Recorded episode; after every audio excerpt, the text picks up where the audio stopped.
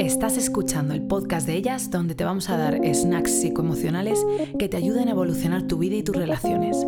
Soy Guada Sánchez y ayudo a mujeres a sacar su mayor potencial, curar sus heridas y elevar su vida. Y en este podcast te voy a hablar sin filtro. Tienes ganas de tener una relación, de, volverte a enamorar y, y te sales ahí fuera y te abres y ¡pum! te vuelven a hacer daño y te preguntas, ¿por qué acabo en los mismos sitios otra vez? Hoy tenemos un podcast súper potente para que puedas responder esta pregunta. Puede ser que te sientas así y además puede ser que sientas que esto ha pasado muchas veces y a pesar de que te da pereza, te has vuelto a abrir y te has expuesto. Y has tenido citas, ya has quedado con gente y te has abierto y ¡bam! Otra vez. Y dices, pues que le follen, no me vuelvo a exponer, mejor sola.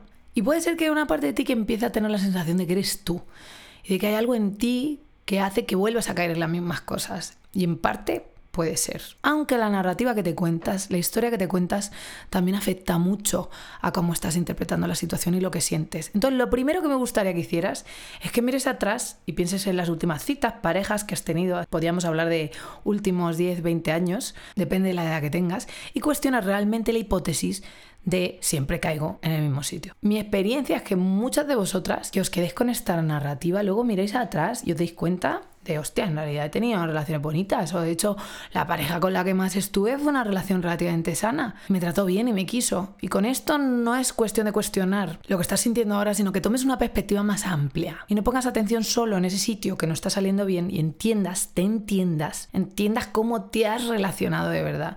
Y si es, si es cierto esta, esta historia que te estás contando. Y una vez que has tomado un poquito más de perspectiva, sí que es súper de ayuda que te plantees qué patrones tiendes a seguir cuando te relacionas con alguien. Es decir, qué hábitos, qué acciones, qué cosas haces o no haces cuando empiezas a conocer a alguien. Una de las cosas que veo a menudo en pacientes, si usamos el modelo de los estilos de apego, tendría que ver con el un apego más ansioso. Y es que cuando de pequeña a lo mejor sentiste que no tenías el apoyo de tus padres o tus cuidadores o tus necesidades no fueron satisfechas como tú necesitabas, puede ser que de alguna manera tu niña sacara conclusiones. Por ejemplo, si mamá te dice, es que mira qué bien se porta tu hermano, pues una niña pequeña, una mente pequeña piensa, mmm, soy peor que mi hermano incluso puede llegar a pensar, valgo menos que mi hermano. Y esas frases inocentes que nos han dicho nuestras madres ochenteras y noventeras desde su mejor intención y también sus peores habilidades, se traducían muchas veces dentro de nuestra cabeza como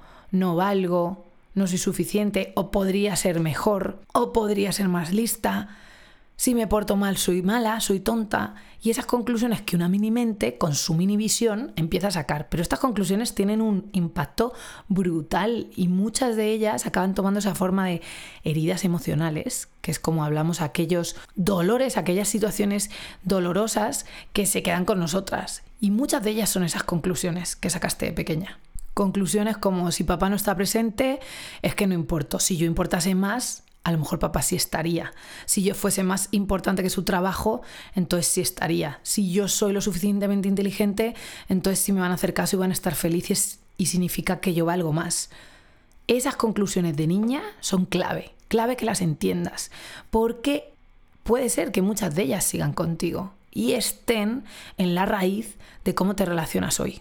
Cuando estas heridas están activas, tu toma de decisiones cambia. Cuando la posibilidad de tener a alguien delante que no te está prestando atención como tú necesitas, por ejemplo, una pareja que acabas de conocer o una cita que acabas de tener, alguien que te gusta, eso activa esa herida de, uh, cuidado, estamos aquí otra vez, no nos están viendo. Y puede ser que empieces a tomar decisiones desde ahí, desde ese dolor. Y ese dolor va a estar relacionado a alguna necesidad, alguna necesidad de ser querida, de ser vista, de que te valoren. Y tu cuerpo se va a encargar de satisfacer esa necesidad. Y puede ser que lo haga a través de mandar muchos mensajes, de estar súper pendiente del teléfono con el otro, porque está buscando, está buscando asegurarte que esa persona sí te valora, que esa persona sí te ve. Y lo interesante de esto es que todas necesitamos que nos vean y que nos valoren. La historia es que cuando esto es una herida, gran parte de tu atención está ahí. Es decir, dedicas mucho tiempo y pones tu atención fuera para asegurarte que eso que sentiste alguna vez no lo vuelvas a sentir. Y eso da pie a todas esas rumiaciones, a darle mil vueltas a la cabeza, a que tu cuerpo esté indirectamente buscando y asegurándose que, que, no te rechazan, que estás siendo vista, que gustas. De alguna manera tu cuerpo está asegurándose de que no sientas ese rechazo otra vez, ese rechazo que sentiste tal vez de pequeña. Tienes un compromiso de no volver a sentir eso otra vez. Y para hacer eso pones muchísima atención y energía en que eso no suceda. Y claro, eso te drena. Si además juntas esto con la típica persona player, es decir, la persona que es inconsistente en sus respuestas, que cuando estás empezando a conocerla eh, te da una de cal y una de arena. Mm, te mando un mensaje hoy y luego no te vuelvo a escribir.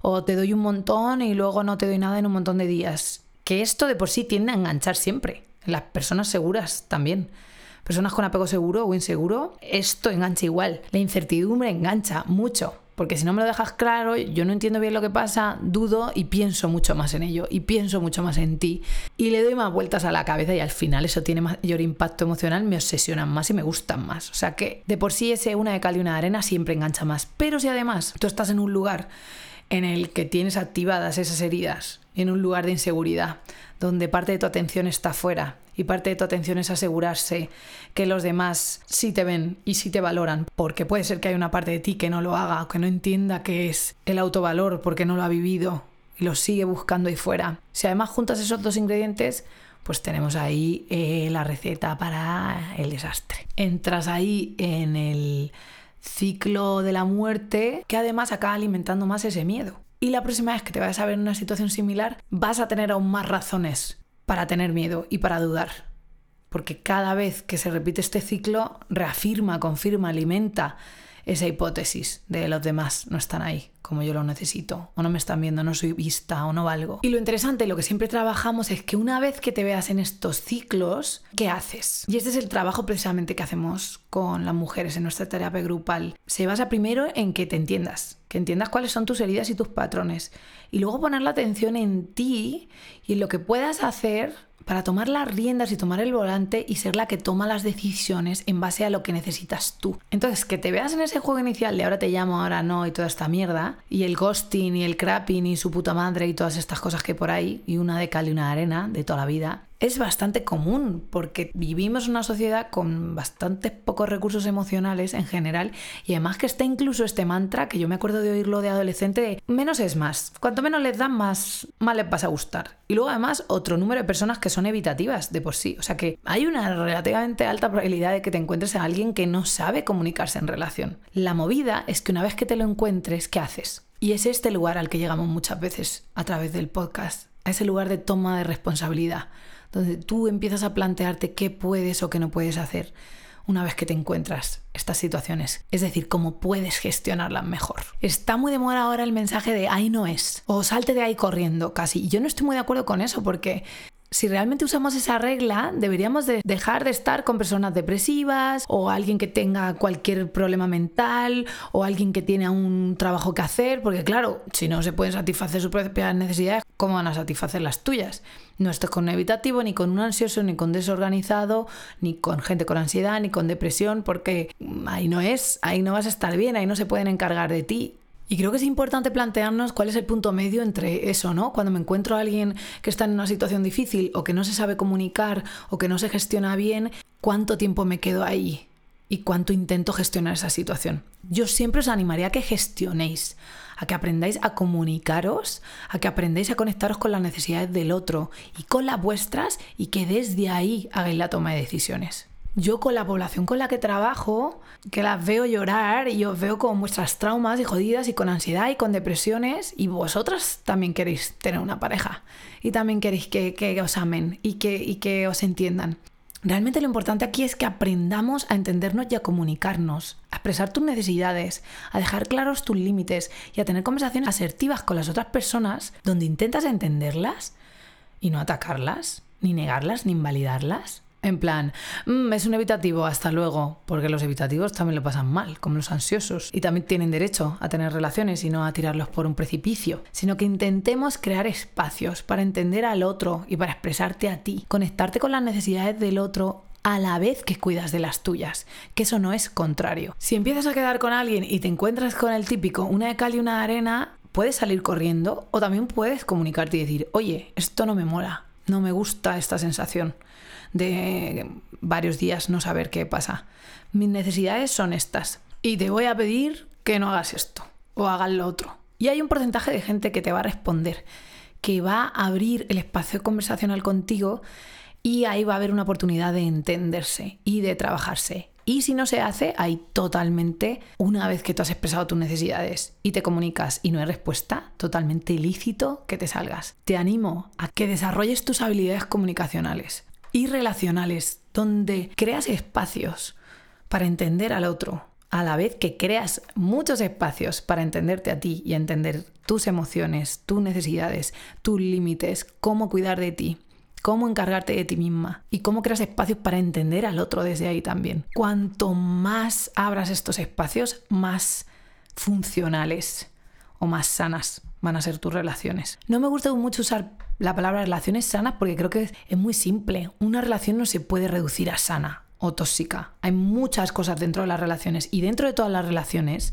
incluso las más sanas, entre comillas, hay cosas tóxicas, entre comillas. Es decir, dentro de las relaciones más funcionales hay cosas disfuncionales. Entonces creo que como una relación está formada por muchas capas, el objetivo es que cada vez tú seas más funcional en cada una de ellas y que puede ser que algunas en algunas capas no lo seas y es normal porque las relaciones son complejas y no somos todos 100% funcionales todo el rato, menudo puto agobio. Así que en resumen, primero cuestiona tu creencia limitante de si eres tú siempre, si todas tus relaciones son horribles y empieza un poco a cuestionar esa narrativa. Y que eso te permita analizar cuáles son tus patrones reales que se repiten. Si tienes una herida de la infancia ahí activa, donde te has sentido no querida, no validada y donde buscas eso a través de otros canales. Y por último, empieza a poner atención y energía en desarrollar habilidades relacionales comunicativas, donde cada vez seas más capaz de conectarte con el otro desde un lugar empático sin que tú te dejes de cuidar a ti misma donde puedas abrir espacios conversacionales para tratar la complejidad de las relaciones, para exponer tus límites, expresar tus necesidades y escuchar al otro a la vez que te encargas y te cuidas a ti. Y desde ahí decides si merece la pena quedarte o no en las distintas relaciones o con las distintas personas que te vayas encontrando. Esto es lo que trabajamos en nuestro grupo de terapia y te animo un montón que nos contactes porque estaremos felices de acompañarte. Espero que te haya ayudado mucho este podcast. Mil gracias por estar aquí. Un abrazo gigante así apretado y nos vemos muy pronto con más snacks psicoemocionales sin filtro.